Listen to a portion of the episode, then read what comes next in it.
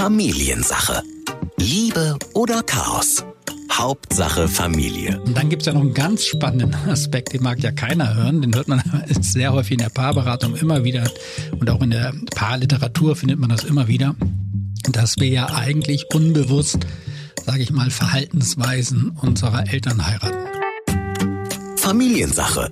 Ein Podcast von RSH mit Ike Kirchner und Matze Schmark. Und damit herzlich willkommen zu Folge 36 in der Familiensache. Matze und Ike hier, moin. Hallo. Und ähm, naja, äh, heute geht's um ein Thema, äh, Hilfe, ich bin wie meine Eltern. Mama-Papa-Komplex. Wir wollten schon lange drüber reden, Mhm. über Menschen, die einen Mama-Komplex haben, über Menschen, die einen Papa-Komplex haben. Und ähm, ja, weiß nicht, hast du schon mal gedacht, Ike, dass du einen Papa-Komplex hast? Nein, ich habe keinen Papa-Komplex, ich habe Mama-Komplex. Also genau andersrum, ja. Ich Okay. Hilfe, ich bin wie meine Mutter. Und ich war erst am Wochenende da und ich habe ja nun meine Eltern auch in den letzten Monaten sehr, sehr wenig gesehen. Aus Gründen. Und jetzt war ich am letzten Wochenende wieder da und das nach zehn Monaten bei uns zu Hause. Also wir hatten uns zwischenzeitlich gesehen, aber ich war jetzt zu Hause wieder mal äh, nach sehr, sehr langer Zeit. Und das ist ja auch immer so, ne? Man, betritt dann die Wohnung und dann gibt's da auch so Sachen, über die hat man früher immer ja, nur müde gelächelt. Ja. Warum hat sie denn 20 Shampooflaschen von der gleichen Marke im Schrank? Und jetzt lass will mich sie raten. sich, will sie sich jetzt jeden Tag fünfmal duschen? Warum braucht sie das? Und jetzt lass mich raten, du hast auch 20 Packungen vom gleichen Duschgel Na, zu es, Hause. ich bin mindestens, jetzt sagen wir mal, an dem Punkt in meinem Leben, wo ich sage, das finde ich, ist gut vorgesorgt.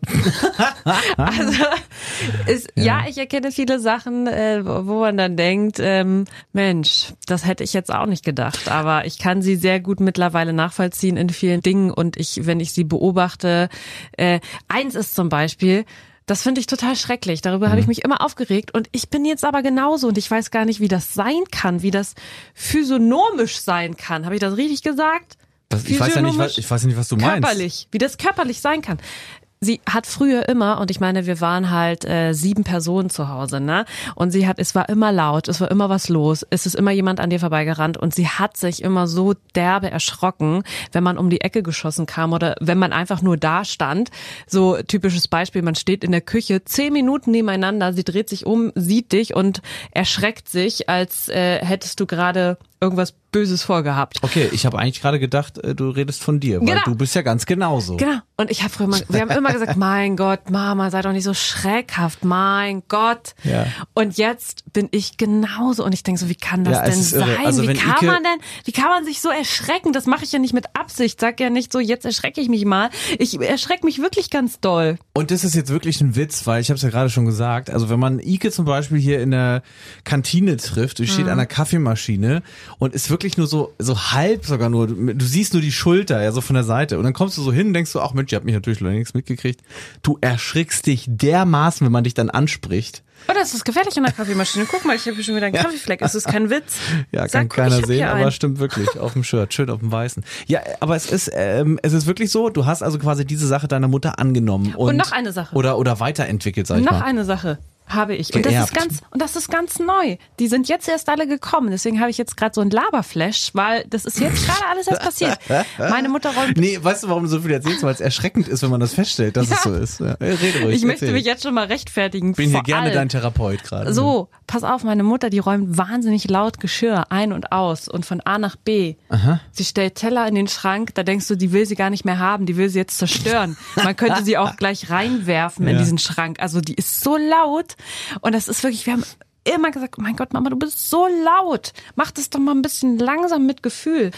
Ich mach das auch. Ist es jetzt für dich quasi super dolle erschreckend oder sagst du dir jetzt heute so, naja, ist ja schön, dass ich wie meine Mama bin? Das erschrickt mich nicht. Es ist, äh, also natürlich im ersten Moment denkt man so, oh mein Gott, weil man als Kind natürlich sehr oft darüber gemeckert hat und sich lustig gemacht hat und mit den Augen geleiert. Und jetzt ist man genauso. Ich frage mich aber wirklich, wie kann das denn sein?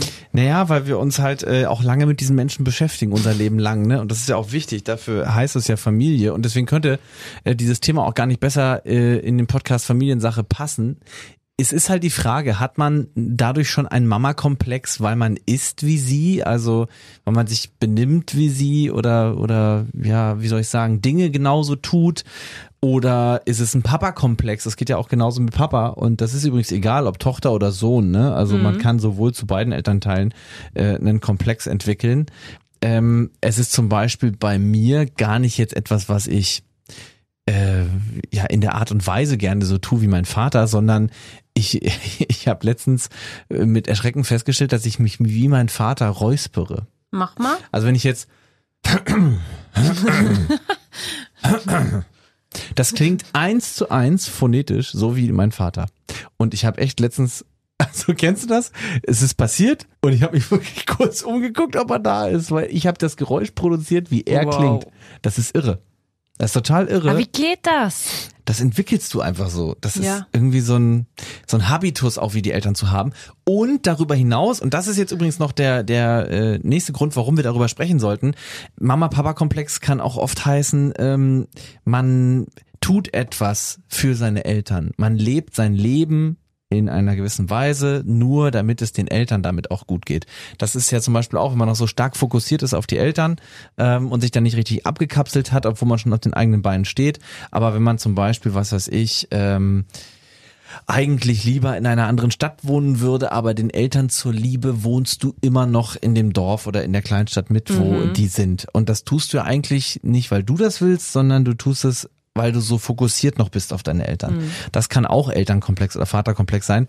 Absolut. Ob er einen Papa- oder Mama-Komplex hat, das werden wir jetzt rausfinden. Aber wir freuen uns erstmal, dass er wieder da ist und wir uns darüber unterhalten können. Unser Paarberater und Familiencoach Sascha Schmidt. Moin. Ja, hallo, moin. Hello. Wem bist du denn ähnlicher? Mama oder Papa?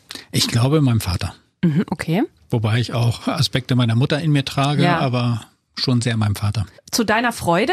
Oder äh, hast du auch manchmal diese Momente, wo man da steht, ah, oh Gott, jetzt, na, ah, jetzt mache ich es auch wie mein Vater, dabei wollte ich es ja nie. Ja, das ist ja ganz spannend, ähm, weil ich ja mit dem Stiefvater groß geworden oder Bonusvater groß geworden bin. Das heißt, meinen leiblichen Vater in dem Sinne gar nicht so erlebt habe. In den ersten Lebensjahren, so bis zum 15., 16. Lebensjahr. Und trotzdem ihm sehr ähnel. Das geht los, dass ich so gehe wie er. dass dann okay. gesagt wird, und jetzt auch im Ja. Alter, dass gesagt wird, ähm, ich würde immer mehr so aussehen wie er und dass ich dann merke, wenn ich mir irgendwie so ein Holzfällerhemd kaufe, hat er auch immer getragen, dass ich dachte, uh, ist ja auch interessant, so unbewusst. Ja. Ähm, also es wirkt, obwohl er sozusagen gar nicht präsent war. Ich find's generell immer komisch, wenn jemand von außen sagt, äh, ich bin wie mein Vater. Das ist, also ich habe ihn ja gern und so, alles gut, äh, ist auch ein normales Verhältnis bei Aber uns. der erste Moment ist Ja. immer, was für eine Beleidigung ja, aber jetzt. hä? Ich bin doch nicht wie mein Vater. Ich bin doch ganz, ich bin doch ein völliges Individuum. Ich bin doch nicht wie mein Vater. Aber ich habe zum Beispiel, ich räuspere mich wie mein Vater. Also ich klinge dann tatsächlich akustisch genauso. Und dann sagt meine Mutter mir manchmal nach so, ja, du verhältst dich manchmal auch ein bisschen so. Also das ist so, warum haben wir erstmal, also oft gefühlt auch von Freunden und so, ein Problem damit, wenn wir mit Eltern verglichen werden. Also warum du ein Problem damit hast, das weiß ich nicht. Ja.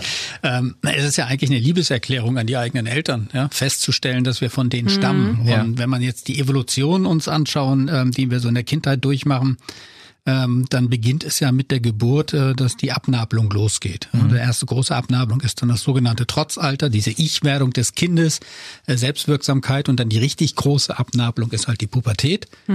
Und dann gehen wir in unser eigenes Leben, sind volljährig ähm, und wollen halt einiges anders machen als die Alten und stellen Ja. dann fest, viele übrigens, wenn sie selber Eltern werden, stellen dann fest, oh, ich habe ja doch die gleichen Verhaltensweisen wie meine Mutter, wie mein Vater. Und wenn man das dann mit Liebe sogar sehen kann und sagen kann, guck mal, da kann ich plötzlich nachvollziehen, ähm, warum man eventuell so reagiert oder, oder nicht.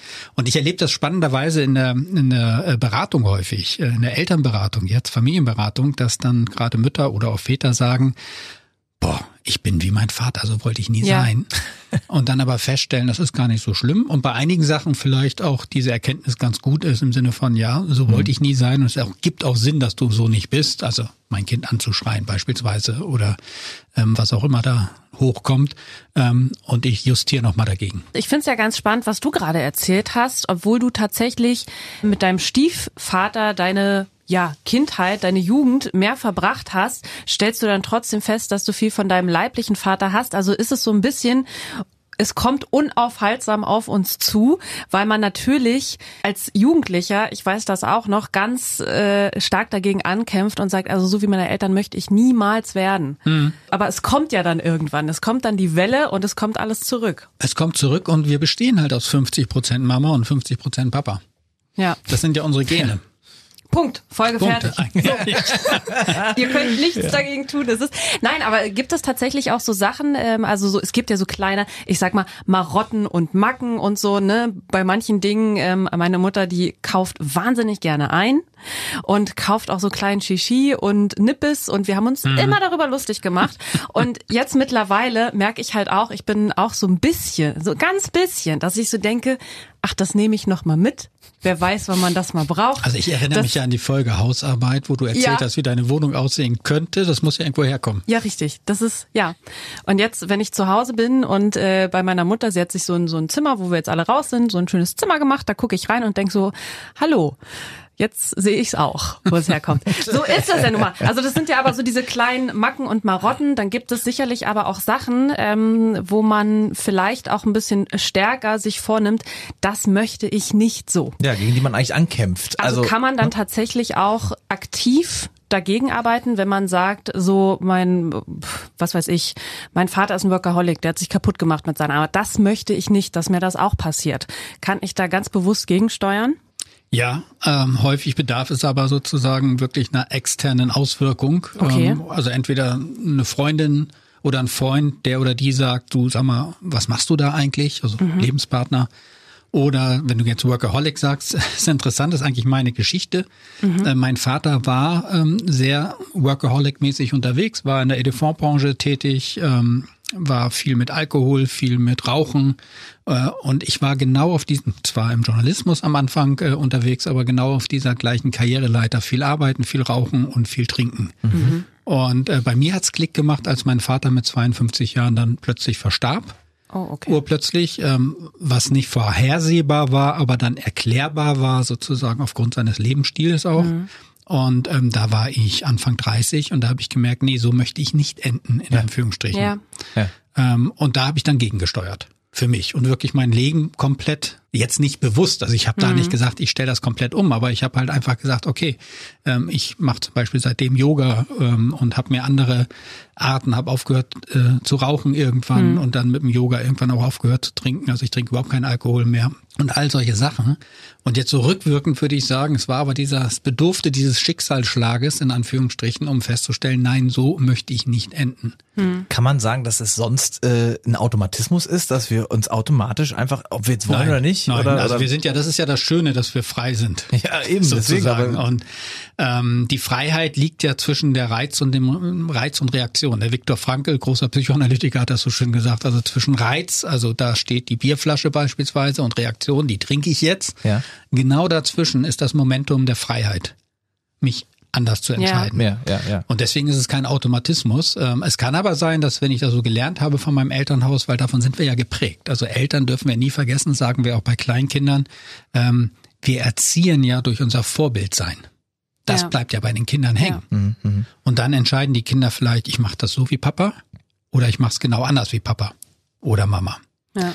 Ähm, und das ist ja eine Frage der eigenen persönlichen Reife. Und ich glaube, da bedarf es zum Beispiel viel ähm, so Rückkopplung auch mit dem Lebenspartner oder mit mhm. guten Freunden mhm. oder Freundinnen, die einen das spiegeln. Also Fremdwahrnehmung versus Selbstwahrnehmung. Ähm, oder wenn dann Freunde die eigene Mutter erleben und dich dann erleben und sagen, boah, du bist ja wie deine Mutter oder wie dein Vater. Mhm. Also solche Rückkopplungen bedarf es. Und dann gibt's ja noch einen ganz spannenden Aspekt, den mag ja keiner hören. Den hört man sehr häufig in der Paarberatung immer wieder und auch in der Paarliteratur findet man das immer wieder, dass wir ja eigentlich unbewusst, sage ich mal, Verhaltensweisen unserer Eltern heiraten. Ja, das habe also, ja, das hab ich auch schon Wenn ich das jetzt bei meiner Frau wieder mhm. sehe, äh, die mhm. hat auch das gleiche Sternzeichen wie meine Mutter, aber die hat Verhaltensweisen eins zu eins wie meine Mutter. ähm, und ich übrigens auch wie ihr Vater. Witzig. Ja, und dann hast du natürlich manchmal auch eine Paardynamik, weil ähm, dann plötzlich, wenn wir in den Konflikt geraten, meine Frau gar nicht mehr mich, Sascha meint, sondern mich, Sascha, der sich gerade benimmt, wie ihr Vater und deswegen kommt da nochmal ein Energieschub, sagen wir mal, in Aber das ist ja ein krasser Umweg für unseren Kopf, oder? Das ist ja Wahnsinn, dass wir das automatisch miteinander verknüpfen. Ich meine, du kannst ja gar nichts dafür. Also, dass Nein, du da aber in dem Moment verglichen wirst. Ja, Es ist ja eigentlich ganz logisch, warum wir so wählen, weil das kennen wir. Ja. ja. warum Und sollen wir das, ist Unbekannte sicher. Ich meine, für ja. jeden Sohn ist Mama die erste Frau im Leben und für jede Tochter ist Papa der erste Mann im Leben. Ja, und das ist natürlich, wenn da jetzt nicht gravierend Schlimmes passiert ist, aber auch selbst wenn was Schlimmes passiert ist, erlebt man das ja häufig leider auch, dass wenn Menschen sich mit einem sehr unguten Partner zusammentun, wo Ja. man von außen sagt, hey, das ist nicht gesund, das ist toxisch, Ja. wie ihr da miteinander umgeht, ähm, dass das aber Verhaltensweisen sind, die das, äh, die Frau beispielsweise jetzt von einem gewalttätigen Mann äh, irgendwie eventuell aus ihrer eigenen Kindheit kennt. Das ist natürlich so ein, so ein extremes Beispiel, ne, was man dann tatsächlich auch mit professioneller Hilfe versuchen muss zu durchbrechen. Ja, definitiv. Ja. Also da sprechen wir dann auch von Verstrickung. Ja. Also das Wort, ne? Verstrickung, da, da ist was ähm, Unnatürliches in Anführung oder Ungesundes miteinander verstrickt. Wir hängen an einem Menschen, obwohl es wieder der Logik ist. Hm, Das ist wie so ein Magnet. Ist so wie ein Magnet Ja. und das liegt dann daran, dass es aber etwas ist, wo vielleicht unseres inneres Kind andocken kann, weil es sagt, das kenne ich. So schlimm das auch ist, das Krass, kenne ich. ja. ja, ja, krass. Das ist irre. Aber das kenne ich. Ähm, es ist so spannend. Man kann jetzt quasi mal die Schablone aufeinanderlegen. Man kann seinen Partner nehmen und dann sage ich, jetzt äh, packe ich da mal meinen, meinen Vater drauf oder ich packe mal meine Mutter drauf. Das habe ich auch schon mal gehört, was ich aber noch nie gehört habe. Und das finde ich sehr spannend, dass man dann im Streit quasi nochmal ich weiß nicht, ob du das so meintest, extra getriggert wird, äh, wenn der Partner etwas sagt und dann ist quasi nochmal so der Hammer, das kenne ich ja schon aus meiner Kindheit oder das höre ich ja schon seit seit über 30 Jahren, ist das dann quasi so nochmal so ein Verdopplungseffekt? Da ist ein Verdopplungseffekt, aber ähm, also diese Reflexionsfähigkeit, die ist dann häufig auch bei mir übrigens, wenn ich mich im Konflikt befinde, gar nicht gegeben.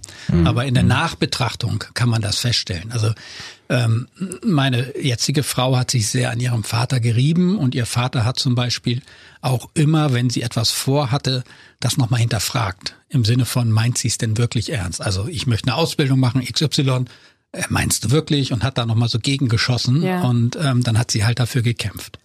Jetzt habe ich die gleiche Neigung. Wie mein Vater, der war auch immer provokant, äh, allein der Provokation willen, habe ich jetzt auch die Neigung bei ihr, wenn sie sagt, Mensch, du das und das plane ich, dass ich sage, nachfrage, um rauszubekommen, ob sie denn sofort einknickt oder das wirklich meint. Und das erinnert sie aber an ihren Vater und dann kriege ich natürlich eine Gegenwehr, Ja. ähm, die Mit der du nicht gerechnet hast. mit der ich nicht gerechnet habe. Ja. Ähm, und äh, wo sie dann auch im Nachklapp sagt, ja, das hat mich erinnert an, aber in dem Moment knallt es natürlich. Und Ja. ähm, das ist aber auch witzig als Paar, ne, wenn man sich das dann so ein bisschen anschauen kann.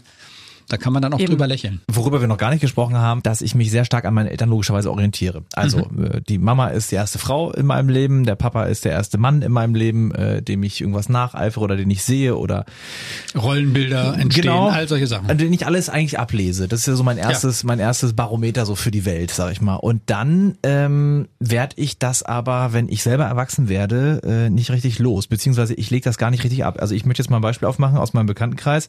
Sie äh, hat einen Vater, den sie abgöttisch liebt und auch wirklich äh, nie wieder aus ihrem Leben will. Aber das ist natürlich logisch der Lauf des Lebens, dass es eines Tages so sein wird. Aber ihr Partner hat kaum eine Chance bei ihr, der Mann in ihrem Leben zu sein, weil es Nein. ihr Vater ist. Und sie hat, Richtig. sie kann absolut nicht von ihrem Vater weg und der spielt immer Rolle Nummer eins, ja. Und das ist für ihren Freund, ähm, der sie eigentlich heiraten möchte, aber jetzt stark ins Zweifeln kommt, richtig, richtig hartes Brot. Ja, und das Zweifeln würde ich auch unterstützen. Also da Ja, würde ich auch ja. sagen, also bevor ich heirate, möchte ich gern mal, ähm, dass wir oder du dir das mal anschaust. Weil ich kann nicht second best sein. Mhm. Genau. Ja, also und das, ist so fühlt das er sich funktioniert immer, nicht. immer zweite Geige. Warum passiert das manchmal, dass wir uns, ist dann noch nicht der, der, wie soll ich sagen, ist der Partner dann noch nicht die starke Persönlichkeit im Leben, die ich hätte treffen müssen? Oder warum Nein, können manche du von als, ihren also nicht weg?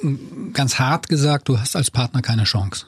Mhm. Weil das ist eine Verstrickung, die jetzt bleiben wir bei der Bekanntenkreis, also Ja, bei der Freundin ja, ja. mit ihrem Vater da ist, ähm, die in meinen Augen dann vielleicht auch in dem Sinne ungesund ist, dass es ihr nicht ermöglicht, einen gleichberechtigten äh, männlichen Partner, Lebenspartner, wie auch immer zu finden. Mhm, Äh, Oder nur jemanden zu finden, der vielleicht von sich oder für sich braucht, das Gefühl, die zweite Geige zu sein, weil er das wiederum aus seinem Leben kennt. also du ja, merkst ja, ja, also da findet dann jeder Topf seinen Deckel. Aber ähm, grundsätzlich würde ich sagen, ich meine, das ist jetzt äh, wirklich eine Ferndiagnose, ganz gefährlich. Also deswegen mache ich es mal eher allgemein. Es wäre sicherlich auch die Aufgabe eines Vaters, einer Tochter sehr schnell auch zu sagen, hör mal, äh, ich bin dein Vater, nicht mehr und nicht weniger. Mhm. Und äh, der richtige Mann in deinem Leben, den findest du draußen auf der Wildbahn und schau mal, was es da für blöde, gute, tolle Typen gibt und Ja. teste mal aus. Und so ist es auch bei denen. Also er ist gar nicht der, vor, vor dem man als Schwiegersohn Angst haben müsste, Ja. sondern es ist wirklich eher so, dass sie ständig vergleicht, ja, wahrscheinlich, Ja. und ihr eigener Partner nicht genügt. Weil der eben nicht so ist wie der Papa oder weil der das nicht so hinkriegt mit einer eigenen Firma und was ich nicht. Also sie, sie ist da wirklich, sie setzt das Maß sehr, sehr hoch an. Ich weiß gar nicht, ob das so für viele spricht, aber ich habe es doch schon mal hier und da mitgekriegt, dass Ja. manch einer zu Nee, seinen Eltern so, ein- so ein ganz starkes Band hat. Das gibt's ganz öfters. Und ähm, es gibt ja auch die, die Situation des großen Bruders oder des kleinen Bruders. Mhm. Ne? Also dass die Frau immer wieder den neuen Partner vergleicht mit dem großen oder kleinen Bruder, also immer mit der eigenen Familie. Mhm. Und das sind ja alles eigentlich nur Zeichen, dass man selber noch nicht frei ist von der Familie, also nicht losgelöst ist. Und da sollte man als Partner sich das überlegen, möchte ich mir das antun? Mhm. Es gibt auch Lieben, die das tragen, die einfach sagen, das ertrage ich. Oder sage ich nee. Das heißt, wir müssten es eigentlich Familienkomplex nennen. Also wenn es auch Das Geschwister betrifft. Da wird's, wird ein Familienkomplex. Aber ja. dass dein ähm, Kumpel da sozusagen jetzt ins Zweifeln gerät, finde ich gesund. Ja, okay. Und äh, dieses Zweifeln heißt ja nicht, dass die Hochzeit abgeblasen wird oder der Plan, vielleicht einen Heiratsantrag zu stellen, sondern es heißt ja, ähm, dass nochmal was thematisiert wird. Ja. Und eigentlich trägt das eine Beziehung. Und wenn es das nicht trägt, dann ist es ja gut, dass vorher gezweifelt wurde und Ja. nicht danach. Durchaus, ja. Jetzt finde ich auch nochmal einen ganz äh, spannenden Gedanken, wo wir schon mal beim Zweifeln sind. Das ist ja öfter so. Glückwunsch an alle, bei denen das nicht so ist, aber es ist ja tatsächlich öfter so. Deswegen sagt man ja auch Schwiegermonster oder so, ne, dass man dann mit seinen Schwiegereltern doch ein bisschen im Konflikt ist. Oder zum Beispiel auch bei uns zu Hause. Sagen wir es mal so, es ist sehr schwierig, meine Eltern zufriedenzustellen mit einer passenden Schwiegertochter. Ich habe ja vier Brüder. Da gibt es öfters mal Konflikte. Ne? Ja. Das ist äh, also Die sind alle nicht wie Icke, ne? die haben sich alle lieb und alles gut, aber dann trotzdem, ne, ähm, alle Beteiligten wissen jetzt, was ich meine. So, ähm, auf jeden Fall hat das auch was damit zu tun, dass dann vielleicht dort jemand nach Hause kommt. Also nehmen wir mal das Beispiel: äh, Der Sohn bringt eine neue Freundin mit und die Mutter beäugt die dann. Ist es dann tatsächlich so, dass man, wenn man sehr viel von sich auch in dieser Person sieht, dass man dann irgendwie, also also warum kracht das da immer? Warum kann das nie gut genug Ja, das sein? ist, kann, also es kann ein Spiegel sein und es kann auch eigentlich loslassen wollen sein, ähm, aber häufig ist es ein Spiegel. Also das ist ja so eine Grundeinmaleins der Psychologie, dass wenn mich irgendwas an deinem Verhalten aufregt, dann ist es entweder etwas, was ich selber habe Genau, und nicht ja. sehen will, oder etwas, ähm, was du auslebst, zu dem ich mich nicht traue. Ja. Also angenommen, du lässt dich tätowieren und bist ganz frivol als Frau und ich bin eher zurückgezogen und ganz konservativ. Und dann kann es ja sein, dass ich auch diese frivole Seite in mir habe, die aber nicht auslebe. Ja. Und jetzt machst du das als potenzielle Schwiegertochter und das geht ja gar nicht, weil du mir damit zeigst, ähm, dass es ja geht, Ja. aber ich ja nicht kann Ja. und das ist ein Schmerz und dann wird halt abgewertet. Krass. Und das Gegenüber kann überhaupt nichts machen. Also du kannst ja nichts machen kannst als nichts derjenige, machen. der sich tätowieren lässt. als kannst dich nur dem Fall. tätowieren lassen und kannst Ja, sagen, ja, es war ja. nett, deine Mutter mal kennengelernt zu haben, nächstes Mal fährst du bitte wieder ohne mich. Ja, es ist echt Also ich krass. bin großer Fan davon, auch äh, das Verhältnis zu den Schwiegereltern nicht überzustrapazieren. Also wirklich Ja. auch zu sagen, du, ich komme zweimal im Jahr mit und bitte fahr den Rest der Zeit alleine. Ja. Das tut uns allen gut, höchstwahrscheinlich.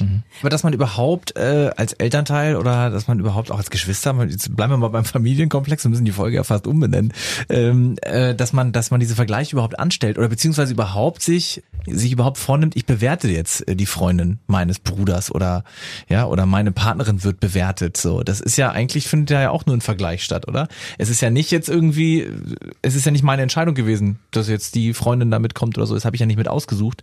Muss ich doch eigentlich meinem Bruder zugestehen, ja, ist deine Freundin, musst du ja aussuchen und so. Der der Zwist kommt eigentlich nur zustande, aber weil ich irgendwas sehe. Ja, und gar nicht, genau, sehen ist das Wort. Also Ja, ich glaube, es ja. geht gar nicht ums Bewerten, also dass man jetzt sagt, wir, sitzen mal hier und vergeben Noten. Ja, neun mit von wieder kommt. Sondern ähm, du siehst halt Sachen. Und das ist halt die Fremdwahrnehmung versus Selbstwahrnehmung. Ja. Ja. Und das ist ja auch witzig. Ich meine, das ist ja auch nicht schlimm. Also Macken der Mutter sind ja auch liebenswert. Oder können liebenswert Ja. sein. So. Ja. Also ich kann auch sagen, es gibt, es gibt auch die andere Variante, die ist auch nicht so schön. Das ist bei meiner Mutter der Fall. Da waren immer meine Freundinnen und Frauen, die waren immer wichtiger als ich. Ach so. Also da war eher eine Solidarität Ah. von Schwiegermutter zu Schwiegertochter. Und wenn ich mich getrennt habe, dann war ich immer der Buhmann. Also nicht, ach du armer Sohn und kommst Mhm. wieder, sondern eher, wie kannst du nur? Krass, kannst nicht mehr in dein Und, eigenes Haus, ja. Ähm, und das äh, fühlt sich auch nicht gut an. Ja. Und ähm, eine letzte kleine Anekdote, ich war jetzt ja gerade im Urlaub und da musste ich, durfte ich wandern mit meiner Frau und da hat sie ein Bild von mir gemacht, wo ich gerade echt Hunger hatte und schlechte Laune hatte, weil sie dauernd stehen blieb und Sachen fotografiert hat und ich gehe dann lieber von A nach B im gewissen Tempo. Ja. Ähm, und das hat sie meiner Tochter geschickt, meiner kleinen 14-Jährigen, mit der ich auch wandern war auf Sylt, die auch keinen Bock hatte, mit mir mehr zu wandern. Ähm, und sagte, guck mal, so sieht dein Papa aus, wenn er keinen Bock hat und Hunger hat. Und dann schrieb sie zurück, oh schön, jetzt weiß ich ja, von wem ich das habe. Ja. Und ähm, das, glaube ich, ist so ein schöner Umgang, wie man damit umgehen kann, weil es Kinder zum Beispiel dann auch gerade so Pubertierende entlastet. Im Sinne von, ich bin nicht falsch, sondern Mhm. es liegt in Anführungsstrichen in meinen Genen. Ja. Äh, wenn jemand Hunger hat und keinen Bock mehr hat, dann wird er halt dickköpfig und Ja. Ja. Ja, das stimmt schon. Es ist für mich auch der schönste Moment, wenn man sieht, dass äh, Eltern dann Auch nur auf die, Menschen sind? Da auf die, genau, und die gleichen Probleme haben, äh, wo man sich denkt, das habe ich ja von euch, aber ihr habt sie ja auch. Deswegen Genau. äh, schön, und dass wir dann da gemein nicht so sind. Nachdenken, Ja. ja. Denke Ja. ich mir, okay, da kommt's her. Genau. Ja. Brauche ich mich Kriegt nicht man, schämen. kriegt man witzigerweise in seiner Kindheit und in seiner Jugend manchmal gar nicht so mit, aber dann später irgendwann, wenn man vielleicht auch ausgezogen ist, ein bisschen Abstand hat und dann drauf guckt, denkt man auch nochmal so, ach guck mal, Mama ist jetzt auch nicht immer, die räumt auch nicht gleich alles auf. Eigentlich möchte sie auch lieber noch ihre Serie gucken, so wie ich das damals auch wollte, aber da hat das natürlich keiner zugegeben zu Hause, dass das auch so gemacht wird. Das ist tatsächlich ein sehr erfrischender Moment dann. Und es hat ja auch was Schönes. Also wir sind ja dadurch auch unseren Eltern weiter verbunden. Ja. Und diese Verbundenheit zu unseren Eltern oder Großeltern oder Urgroßeltern, also zu unserer Ahnenreihe, ist ja, sind ja unsere Wurzeln. Wir hatten es auch schon kurz gerade, dass wir äh, darüber gesprochen haben, ja, das ist gut, dass mein Bekannter da sich jetzt vielleicht nochmal Gedanken macht. Die müssen nochmal was auf den Tisch packen, ein Thema, bevor die heiraten, weil es da irgendwie um den Papa geht und der so eine große Rolle in deren Beziehung ja auch spielt. Was ist, wenn ähm, es wirklich Streitthema wird? Also ich kenne es tatsächlich auch, dass sich richtig hart an den Kopf geworfen wird und die Art, die hast du von deiner Mutter und das nervt mich auch bei deiner Mutter schon so und du bist ganz genauso.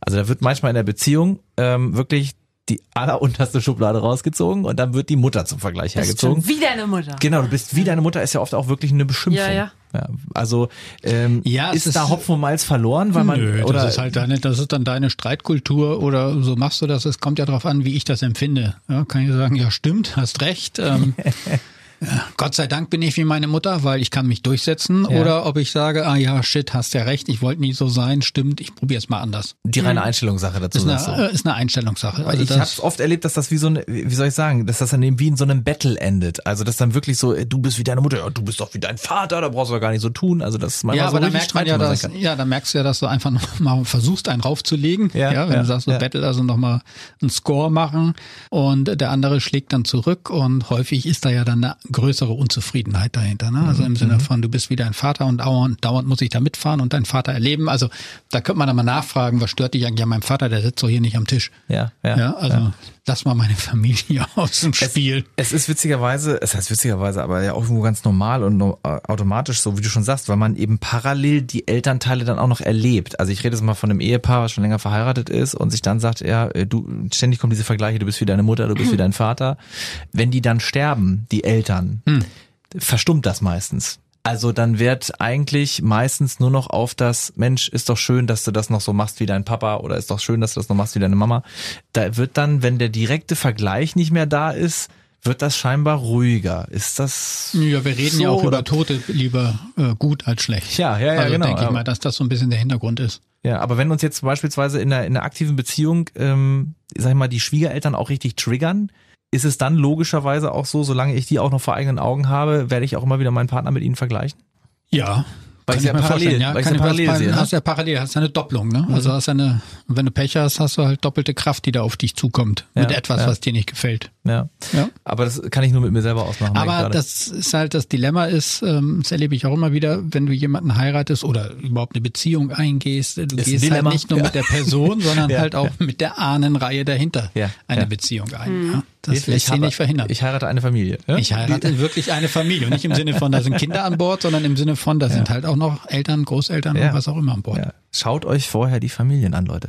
Ja, das ist, also wenn du wissen willst, wie deine Partnerin im Alter ist, schau dir ihre Mutter an. Oder Wollte halt ich- den Vater. Also das sagt man immer. Und Ist das, das waren die Ratschläge zum Schluss dieser Folge. Also ich meine, wenn du dich mit den Schwiegereltern wirklich partout nicht verstehst, wird es zwangsläufig irgendwann auch Thema in der Beziehung sein. Weil deine Partnerin, dein Partner wird ja die Eltern behalten. Im, äh, also äh, im Zweifel. Ja, es gibt aber auch Partner, die sich von den Eltern abwenden Ja. und zu der Beziehung stehen. Ja, okay. Ja gut, die, also das die ist ja wirklich eigentlich geteilt. die neueste Familie, also oder die Partnerschaft, Beziehung. Das ist ja die Frage, was ist meine Primärbeziehung?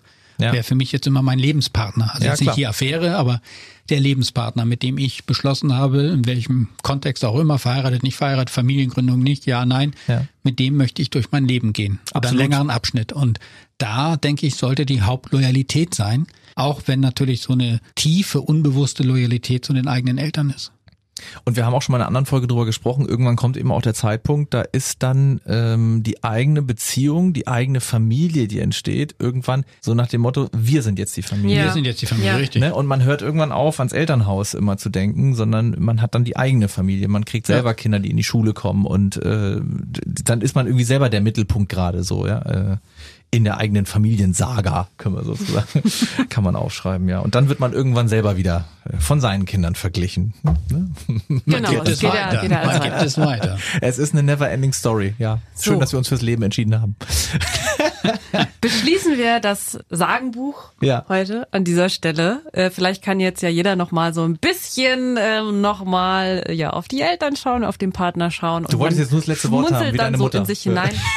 Ach, jetzt hör doch mal auf. Musst du dann immer gleich wie dein Vater jetzt hier so noch mal ein, ja? Also In diesem Sinne. Sascha, ganz lieben Dank, dass du Bitte, da warst. ciao. Familiensache. Ein Podcast von RSH. Alle Folgen gibt es jetzt kostenlos auf rsh.de und in der RSH-App.